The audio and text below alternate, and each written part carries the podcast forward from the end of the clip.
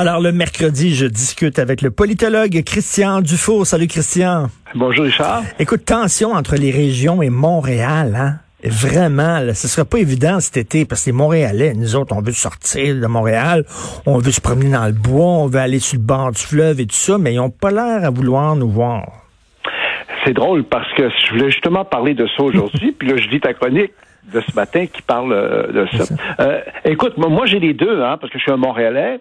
Euh, mais là, depuis quand même six semaines, je suis pas à Montréal, je suis dans le Nord. Je me suis installé en fait dans mon chalet.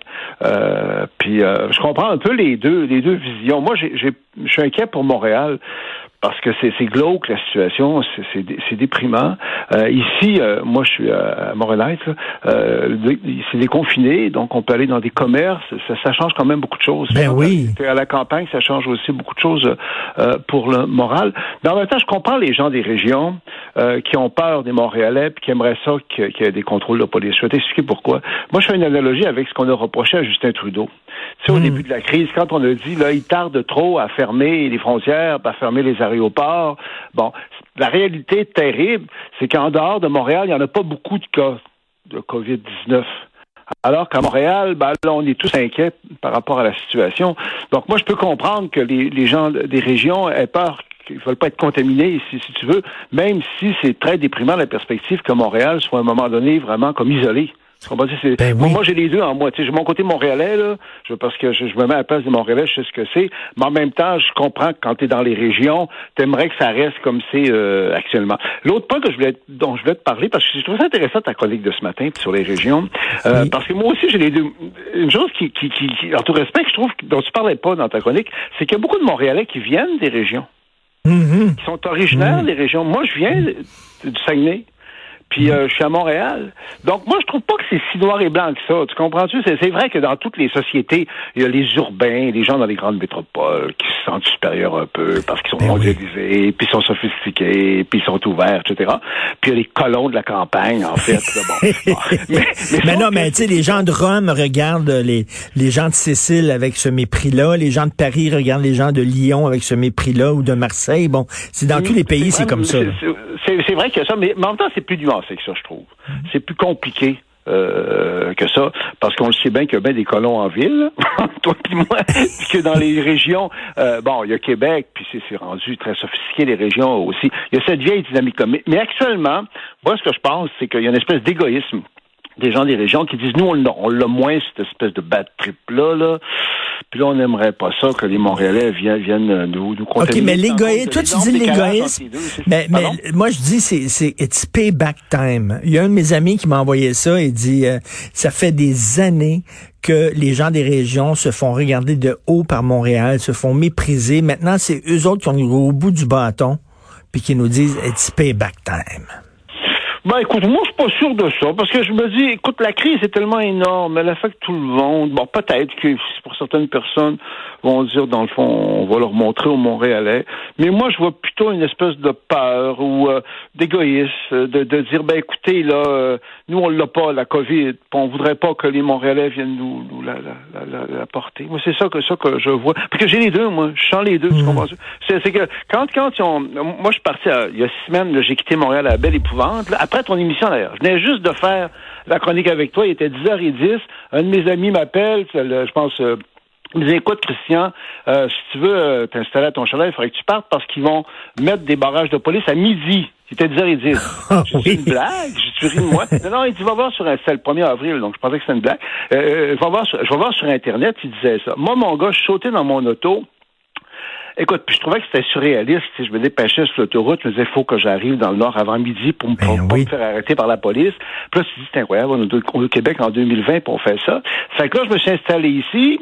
Euh, j'avais même pas Internet ici, hein. Je me suis fait euh, installer euh, Internet. Mais j'avais même pas de chaussures, j'avais pas de papier, de facture, j'avais rien. Fait que quand ils ont déconfiné, euh, il y a dix jours, je fais un aller-retour à Montréal pour aller chercher mon stock. Mais franchement, Richard, puis je dis pas ça pour avoir l'air, pour écœurer les gens de Montréal, mais je suis remonté tout de suite dans ah oui, non, mais c'est un grand privilège que tu as. Ah, je te comprends. Moi, là, écoute, je, peux pas croire que, tu sais, là, j'ai l'air, OK, la, la, la, misère des bourgeois, là, mais tu sais, je, pensais en, en Europe cet été, puis bon, je pourrais pas y aller. Je me dis, ben, je vais en profiter, je vais, je vais voyager euh, à travers le Québec, je vais peut-être aller en Gaspésie, peut-être au Lac-Saint-Jean, je sais pas, je vais me promener, puis là, je peux pas croire que je serais pogné ici, là, à faire du balconville tout l'été. En tout cas, j'espère je vais pouvoir voir des forêts, le bord du fleuve.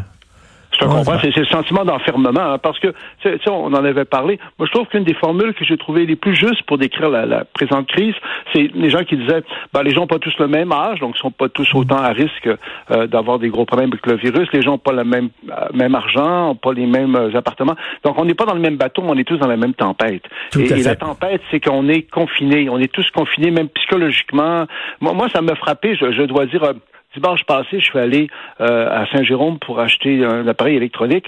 c'est la première fois que j'allais dans un endroit, pas juste pour acheter de l'utilitaire. Tu sais, les épiceries, c'est utilitaire. Euh, euh Jean Coutu, c'est utilitaire. Puis je t'avoue qu'il y a un plaisir. Moi, je suis un magasineux, mais il y a un plaisir à les magasiner. Parce qu'on a mhm. été privé de ça. Mais j'arrive, écoute, dans la, boutique très sympathique à Saint-Jérôme, qui était pas énorme. Puis là, tout d'un coup, euh, c'est bien organisé, là, euh, tout d'un coup, il y a des gens qui rentrent dans la boutique. Puis là, je me suis senti stressé parce que tu dis, est-ce qu'ils vont respecter la distance? Est-ce que... Puis là, j'ai réalisé qu'il y avait une espèce de peur, qui, qui, en tout cas, moi, qui m'a pénétré. Et il a fallu que je prenne sous moi, me dire, écoute, là, relax, là. Oui, puis il faut, il faut, il faut toujours, il faut toujours se dire aussi, il y a tellement pire que nous là. Il y a des gens ah, qui ont perdu leur job, il y a des gens qui sont poignés dans des trois avec des enfants à problème, euh, ils sont en pauvreté. Euh, il y a tellement pire que nous que quand tu penses à ces gens-là, tu dis, je n'ai aucun droit de me plaindre. C'est-à-dire que tu as raison. Puis ça, c'est une chose qui t'aide quand tu es privilégié, c'est bien beau, il faut être dans le réel. Mais je dirais pas que tu as le droit de te plaindre. Tu pas le droit de te plaindre. Mais par moment, ça n'empêche pas que tu peux être bien déprimé pareil. c'est parce que, non, tu comprends ce que je veux dire? C'est que, euh, euh moi, moi, je me plains pas du tout, là, puis je suis privilégié, puis je suis chanceux. Mais il y a trois jours, je suis allé prendre une longue, longue, longue marche à Saint-Adolphe, puis j'étais déprimé, mon gars, tu peux pas savoir parce qu'on dirait que je pense à tout ça, ça, ça m'a Ah oui, c'est les montagnes russes. C'est les montagnes russes. C'est vraiment les montagnes. Écoute, avant, avant de se quitter, je veux t'entendre. Dominique Anglade aussi, non? Pas un petit peu? Parce que, ben, euh, moi, je veux vraiment t'entendre sa danse de, du docteur Arruda. Ben, moi, j'ai trouvé ça déplacé. Là. Euh, je, trouve que le docteur Arruda, bon, euh, le problème, c'est qu'il est devenu très, très, très médiatisé. Dans un premier temps, c'est devenu la coqueluche des Québécois. Bon, euh, tout le monde l'aimait, puis c'est peut-être portugaise, puis lui tripait. Là, le problème, c'est que ça va très, très mal. En tout cas, on a l'impression que ça va très, très mal. Là. Je veux dire, le, bilan du Québec est un peu, et pas juste un peu, là, puis à Montréal en particulier. Donc, la danse, c'est un peu déplacé, là, c'est pas le temps, là, Et puis, c'est dangereux pour lui parce que, tu sais, les médias, hein, c'est grisant. Oui. Je veux pas, c'est devenu comme une vedette. Euh, donc, on n'attend pas du docteur Arruda qu'il nous fasse des danses ces temps-ci. Bon, on, on est peut-être dur à son égard. Je sais pas quand est-ce qu'il a enregistré ça. Je sais pas dans quel contexte ça a été fait. Puis le timing de ça est pas bon. Parce que là, on apprend que la gestion.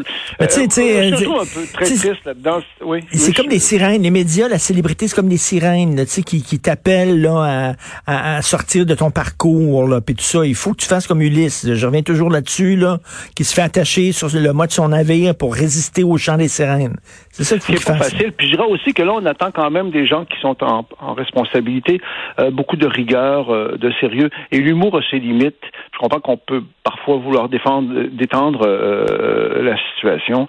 Donc, euh, c'est ça. Tu sais comment c'est quand tu montes haut, haut, haut, tout le monde te trouve merveilleux, ben il y a toujours les retours d'ascenseur. Hein. Tout à fait. Et Dominique Anglade, qu'est-ce que tu veux en dire qui est couronné? Ben, moi, parce que moi, je suis pas d'accord avec beaucoup d'analystes que j'ai entendus qui disaient que, bon, moi, je trouve que pour elle, ça va. C'est une très bonne chose, tout ça. D'abord, elle a été couronnée. Elle n'a pas eu à affronter une course au leadership qui aurait été pénible.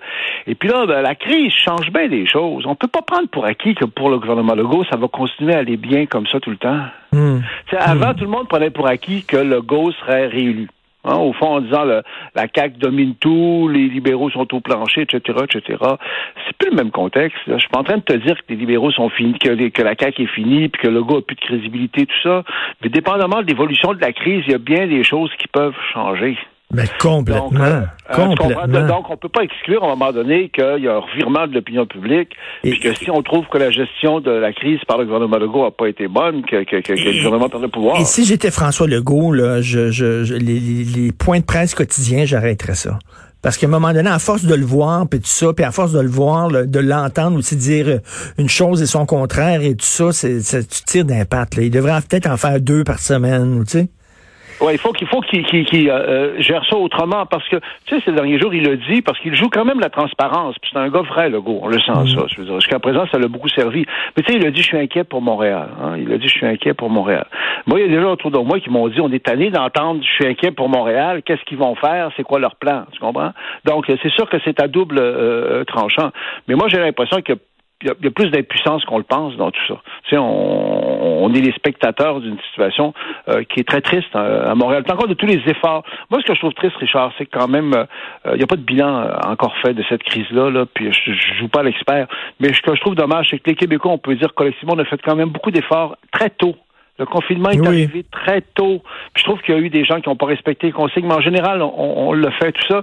Puis pour des raisons qui m'échappent en partie, ça semble quand même euh, vraiment pas un gros succès, c'est moins qu'on puisse dire. Mais tu sais, les, les, CHSLD, quand tu vois le, texte qui est sorti cette semaine, comme quoi il y en a, là, ça faisait cinq ans qui n'avaient pas été inspectés. Tu sais, c'est des problèmes qu'on avait là, qui, avant la pandémie qui nous, qui nous tapent en pleine face. Ça, il y a toute la question des, CHSLD, du ministère de la Santé. L'autre jour, tu as publié, je pense, avec ta chronique, l'organigramme du ministère de la Santé qui dit, qui dit tout, quelque part. Ben oui. Tu montres à quel point c'est une espèce d'aberration bureaucratique. Bon, ça, ça, il y a tout ce problème-là. Bon, c'est terrible, les CHSLD. Mais s'il y avait juste les CHSLD, euh, ça serait euh, moins pire jusqu'à un certain point. Mais là, on réalise qu'à Montréal, c'est pas juste les CHSLD, d'après ce qu'on comprend. C'est ça le problème. Ben non, là, c'est rendu dans les hôpitaux. C'est comme, euh, écoute, la situation à Montréal, là, c'est la cinquième ville la plus touchée au monde. C'est vraiment, c'est énorme. Mais c'est très attristant comme Québécois qu'on soit dans ce palmarès-là. Et ça explique pourquoi les gens des régions, c'est pas juste, tu veux, une espèce de, de volonté de revanche et d'animosité ce qu'on va c'est une espèce de réflexe de dire, ben nous, on l'a pas, euh, on aimerait peut-être qu'on ne l'ait pas. Hein. Oui, on peut les comprendre aussi. Merci beaucoup, Christian. bonne, semaine. Christian Dufour, politologue.